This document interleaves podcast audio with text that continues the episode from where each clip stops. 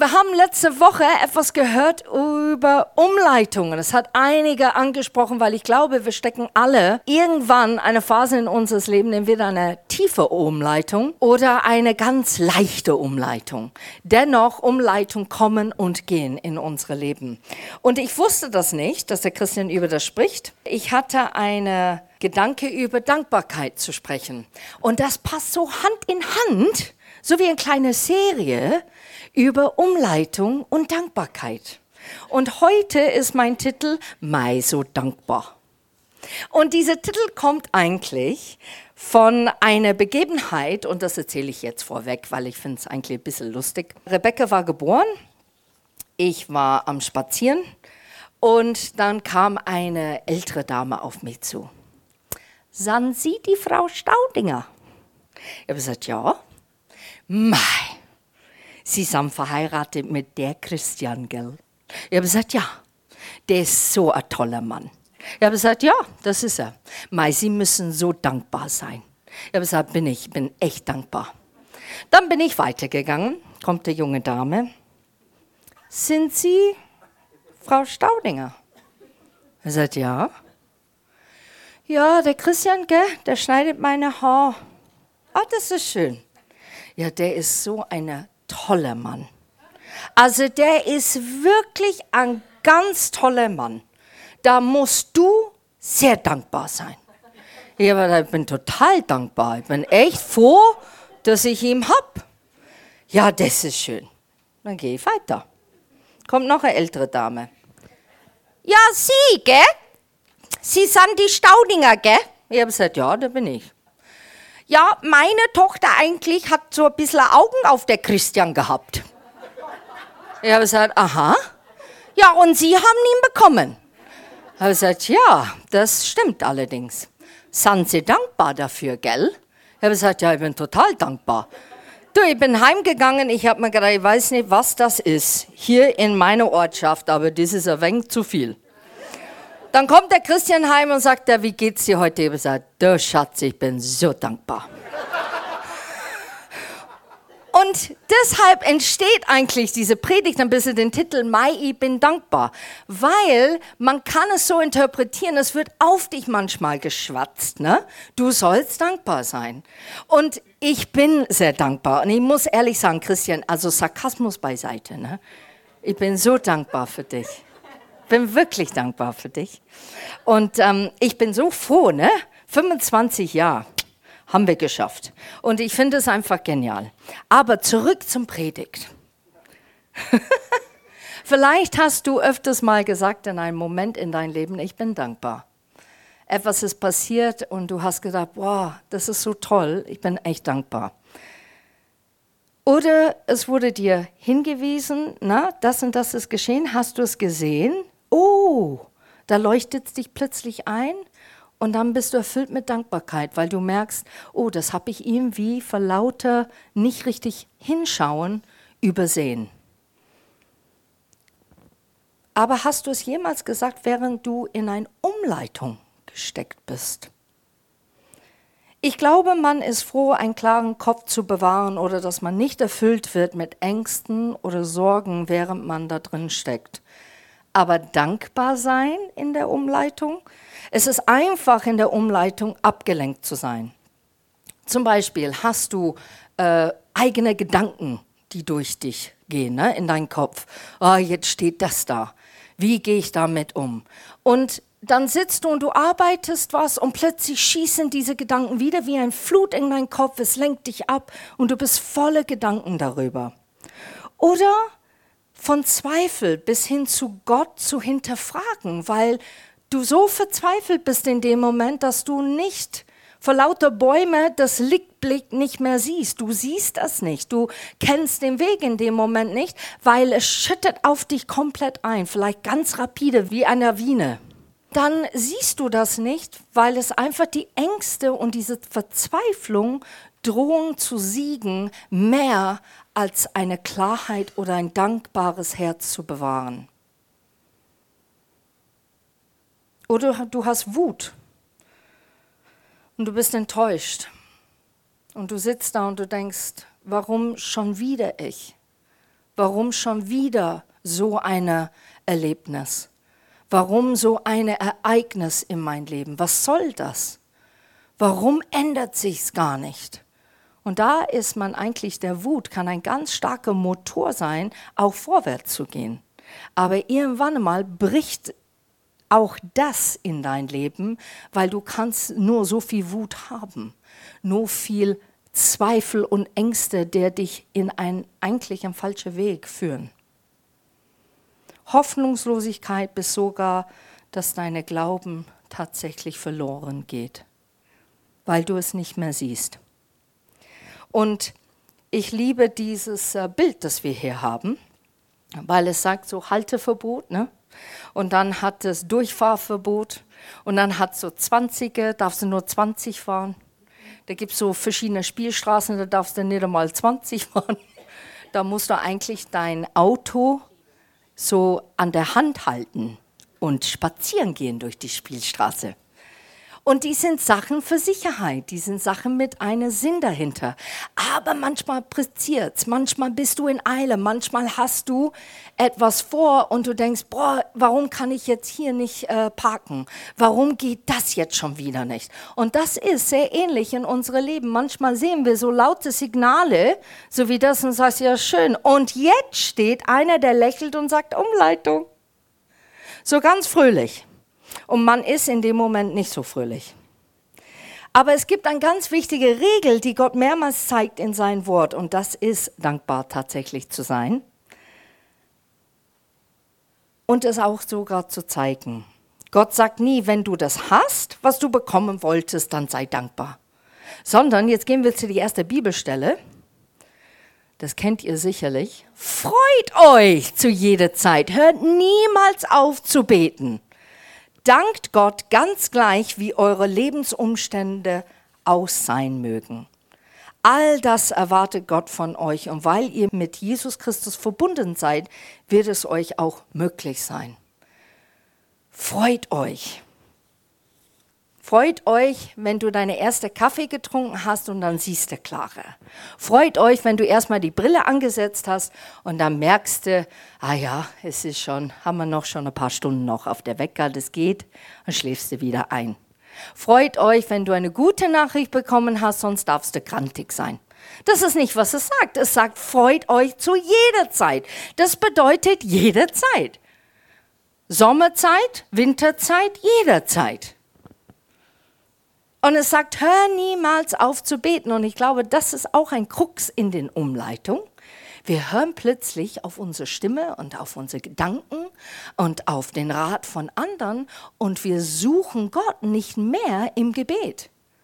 Wir bleiben nicht eng an sein Herz.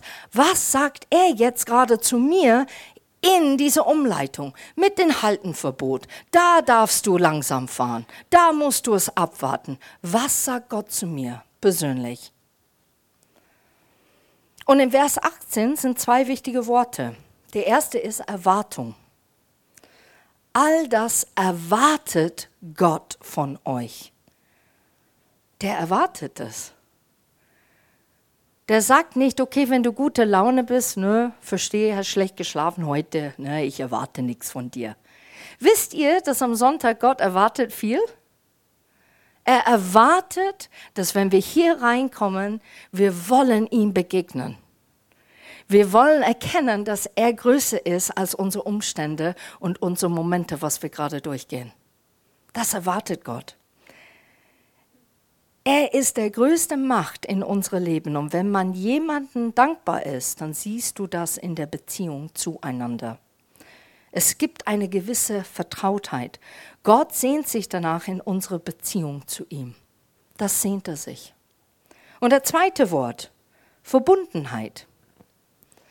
Das ist ein ganz starkes Wort eigentlich. Ich bin verbunden, im Quelltor zu sein und nicht nur berufen. Ich bin auch sogar verbunden, weil ich eine Versprechung mit Gott gemacht habe. Ich bin verbunden in Gott. Das finde ich noch schöner. Verbunden ist manchmal so ein negativ Annonce dazu, aber das ist nicht, was es bedeutet. Wir sind mit ihm, in ihm und gehören ihm und keiner kann diese Bund durchbrechen, außer eine. Das bist du selber. Das kannst du selber durchbrechen, indem dass du entscheidest, nicht eine Verbundenheit mit Gott zu haben, nicht die Erwartung, dass Gott von dir wartet, zu begegnen. Das kannst du dann selber entscheiden und durchbrechen.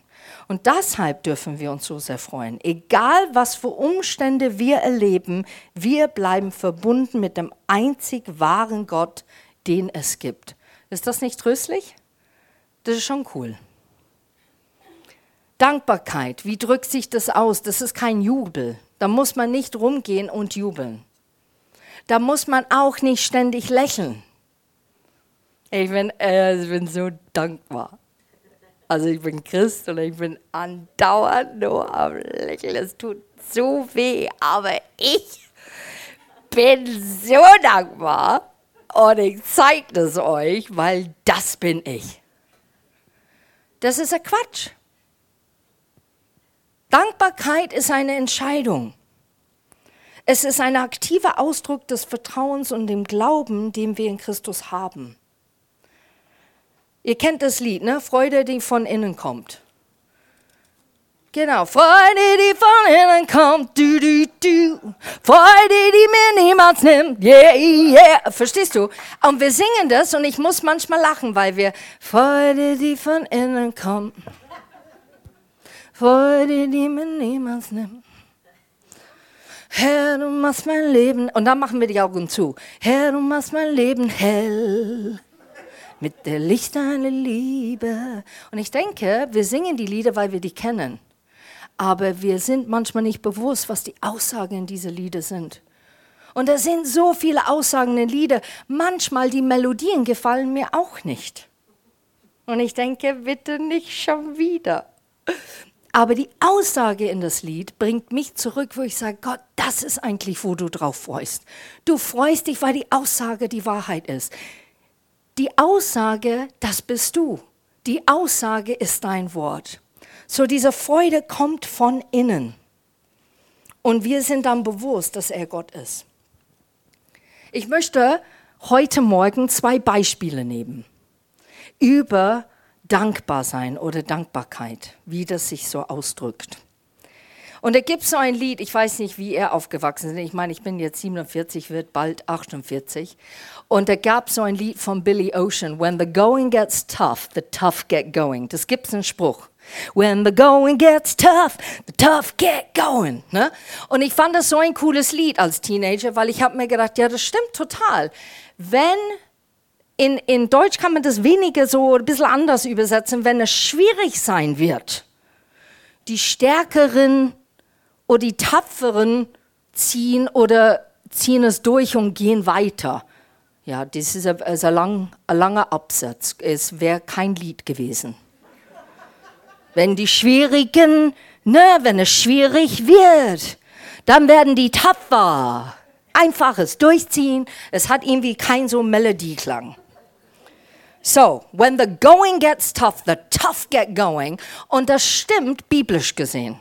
Und jetzt haben wir eine Begebenheit in Apostelgeschichte 16. Und ich werde das jetzt nicht alles vorlesen, ich werde es einfach jetzt erstmal umschreiben, um was es geht, ab Vers 16. Und zwar, da gibt es eine Sklavin. Und sie hat Be Leute, die sie besitzen. Und diese Sklavin begegnet Paulus und Silas und auch Lukas, weil Lukas beschreibt und schreibt über Apostelgeschichte. Und sie schreit umeinander jedes Mal, diese Männer, die sind die Diener des höchsten Gottes und zeigen euch, wie ihr gerettet werden könnt. Und sie hat das nicht nur einmal gesagt, sie hat das mehrmals gemacht. Bis irgendwann einmal, Paulus wurde echt genervt eigentlich. Und er sagte zu ihr, im Namen von Jesus Christus befehle ich dir, verlass diese Frau. Und dann wurde sie stumm. Und die Besitzer waren beleidigt. Die waren beleidigt, weil die keine Geld mehr bekommen haben von die, die falsch prophetisch oder dämonisch begleitet war, solche Aussagen zu sagen von Leuten.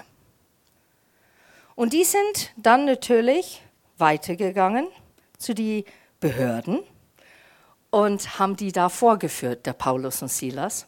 Und ich finde es so interessant ab Vers 21. Sie wollen hier Sitten einführen, die wir als römische Bürger weder bevorwürden noch annehmen können. Ich finde das interessant. Das ist eine geistliche Aktivität, was gerade abläuft. Und die sagen, wir wollen diese Sitte nicht. Wir wollen eigentlich weiter mit Dämonen zur Hand haben, statt der Macht Gottes zu tun haben.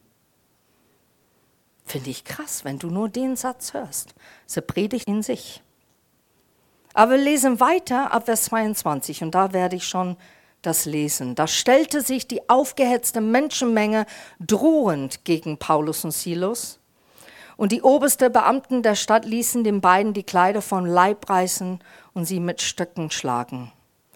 Nachdem sie so misshandelt worden waren, warf man sie ins Gefängnis und gab den Aufseher die Anweisung, die Gefangene besonders scharf zu bewachen. Also sperrte er sie in die sicherste Zelle und schloss zusätzlich ihre Füße in einen Holzblock ein. Gegen Mitternacht beteten Paulus und Silas. Sie lobten Gott mit Liedern und die übrigen Gefangenen hörten ihnen zu. Plötzlich bebte die Erde so heftig, dass das ganze Gefängnis bis in die Grundmauern erschüttert wurde. Alle Türen sprangen auf und die Ketten der Gefangenen fielen ab. Was will ich hiermit sagen? Wir kennen diese Geschichte. Die sitzen in einer ganz, ganz dicke Umleitung. Das nennt sich Gefängnis die haben nicht nur ein kleines Wehwehchen, die haben wirklich, die wurden richtig geschlagen. Die haben Schmerzen. Ich weiß nicht, ob die offene Wunden haben, aber die haben definitiv massive innere Prellungen. Dennoch sitzen die circa um Mitternacht und die sagen, Gott, du bist Gott. Und die sagen das, indem dass die da gesungen haben und gebetet haben. Wie oft in einer Umstände in dein Leben bist du zu Gott gerannt und hast gesagt, dennoch bist du Gott. Ich vertraue dir voll und ganz. Das hier gerade verstehe ich gar nicht. Ich komme sogar manchmal nicht zurecht. Ich habe Ängste und Zweifel und ich habe es dir schon gegeben, Gott, diese Ängste und Zweifel. Sogar die kommen vielleicht stündlich und klopfen an mein Herz und in meine Gedanken. Und stündlich, Gott, gebe ich es dir wieder neu ich gebe dir diese Last. Und jetzt, Gott, lobe ich dich. Ich habe das schon mal erzählt, aber ich erzähle es gerne nochmal. Ich war in so einer Arbeit, wo ich sehr, sehr unglücklich war. Ich habe tatsächlich den Weg zur S-Bahn geheult, den Weg zu der Arbeit geheult, saß an meinem Schreibtisch und habe versucht, dann die Tränen nicht mehr äh, zu heulen, weil ich einfach sehr unglücklich war. Es war überhaupt nicht meins. Und ich habe mir gedacht, was mache ich hier? Was mache ich hier? Und dann hat einfach eine Zeit, wo Gott ganz deutlich mir einfach in sein Wort gesagt, ich bin Gott in allem. Und ich habe dir tatsächlich diesen Job geschenkt. Oh echt? Ich weiß nicht. Nicht so tolle Geschenk, Gott. Nachhinein habe ich es erfunden und erfahren, nicht erfunden, sondern ich habe es nachhinein erfahren, tatsächlich, was für ein Geschenk dieser Job war. Aber meine Einstellung musste sich ändern. Meine Einstellung zu das, was ich gerade sehe. Und so habe ich entschlossen, ich habe gesagt, okay Gott, jedes Mal, dass diese Gedanken der Furcht oder diese Trauer hochkommt, ne? oder diese Entsetzen oder Wut, da gehe ich jetzt schnell in die Toilette und ich heb meine Hände. Also ich sage nichts, weil du weißt ja, jemand könnte in den Nebenklo sein und denken, ich bin ein bisschen, ne, hab's nicht so richtig beinannt. So was ich mache ist, Gott, ich würde einfach das proklamieren, du weißt es, zwischen du und ich, ne? Hände hoch, ich lobe dich. Hände hoch und ich sage, du bist Gott, okay? Und so habe ich das so ein kleines Deal ausgemacht mit Gott und ich habe das tatsächlich gemacht. In der Woche, ich weiß nicht, wie oft ich auf die Toilette gerannt bin.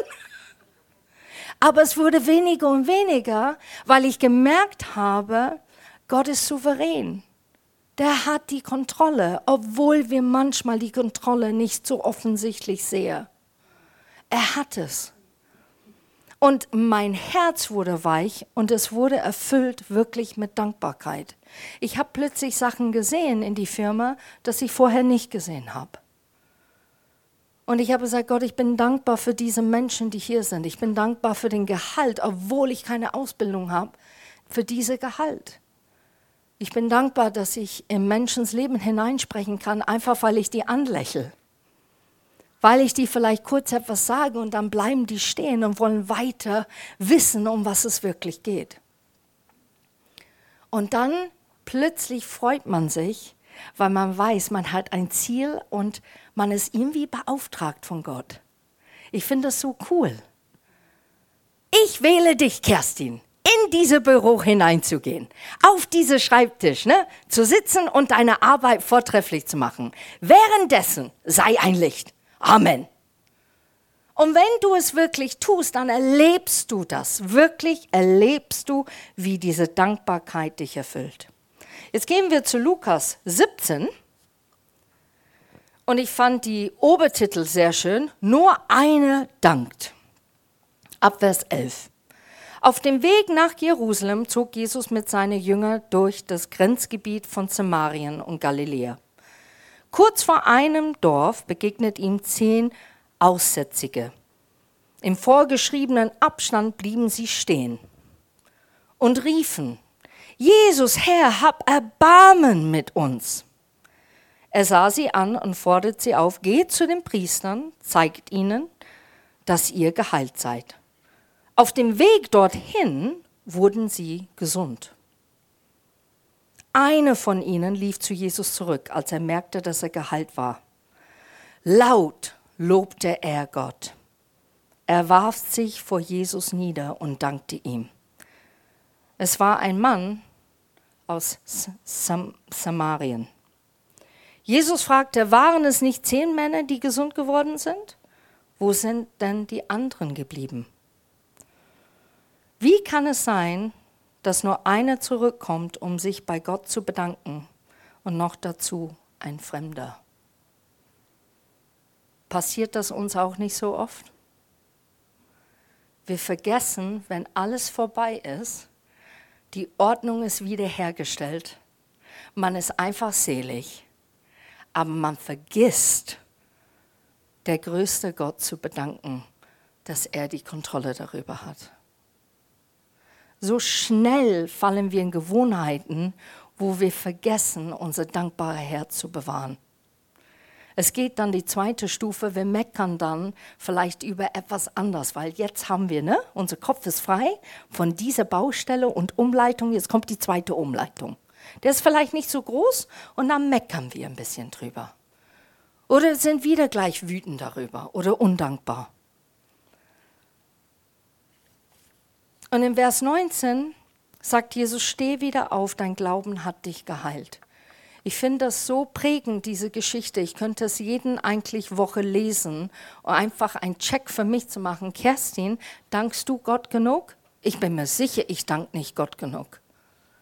Ich bin mir sicher, ich äh, mecker mehr zu ihm oder liegt meine Flehen vor ihn hin, statt ihn eigentlich zu danken. Wir sollen unseren Blick zu Gottes Standpunkt und seine Sichtweise, seine Werten, seinem Blickwinkel erheben, wo seine Perspektive ist. Ihn loben, wissen, dass er die Kontrolle hat und niemand anders. Und jetzt habe ich eine, eine Sache, die ich gerne mit euch machen möchte. Und zwar, gibt es verschiedene Post-its auf äh, so drei Tischen. Eine zentriert, eine rechts und eins links. Und ich möchte, dass ihr Zeit nimmt, heute einfach während erstmal der Stefan spielt und nicht singt, sondern einfach spielt, dass ihr etwas waagrecht auf ein Post-it schreibt. Ihr schreibt was auf dem Post-it und dann geht ihr zum Kreuz. Und dann waagrecht tut ihr vielleicht sowas wie enttäuscht oder undankbar. Und dann senkrecht tut ihr vielleicht etwas hin, verstanden, geliebt gefühlt oder tatsächlich dankbar. Hier ist wie Gott erreicht die Menschen, so sieht man den Kreuz. Er erreicht die Menschen, die sind so wie Arme. Das ist das Menschliche. Aber hier dieser Balken ist der Weg, wo Gott Gott ist, der Himmelweg, der Weg nach oben. Wenn du deine Kummer hier schreibst, aber die Lösung hier schreibst, dann behältst du was in deinem Kopf, der sagt, ich habe es abgegeben. Und ich glaube, wir sind Menschen, wir müssen etwas Visuelles erleben, wo wir sagen, nein, an den Sonntag, ich habe meine Kümmer, meine Sorgen, meine Ängste, ich habe es hier gelegt. Und Gott wird mein Herz erfüllen, zum Beispiel mit die Undankbarkeit, mit Dankbarkeit. Enttäuscht sein vielleicht von Menschen und dass er sagt, du bist geliebt, du bist wertvoll. Und ich möchte, dass wir da einfach Zeit nehmen, dass wir aufstehen, dass wir zu diesen Tische gehen. Natürlich, alles ist frei. Du musst nicht, aber es wäre super cool, wenn du es machst weil es ist so wie eine Abmachen mit dir und Gott, wo du sagst, Gott, ich begegne dich und ich komme zu Kreuz und ich sage ganz bewusst, das will ich aus meinem Leben. Und ich finde, es passt so gut, A mit Umleitungen, aber es passt auch so gut mit der Fastenzeit. Vielleicht musst du in der Fastenzeit deine Gedanken umtrainieren und mehr beten, mehr dankbar zu sein etwas anders im Glauben zu tun. Und das wäre vielleicht das, was du tun kannst in die Fastenzeit. Eine Verzicht auf schlechte Gedanken und eine Ja zu göttliche Gedanken. Okay, wir werden einfach das jetzt tun. Wir werden eine Zeit geben und dann werde ich irgendwann mal wieder vorkommen.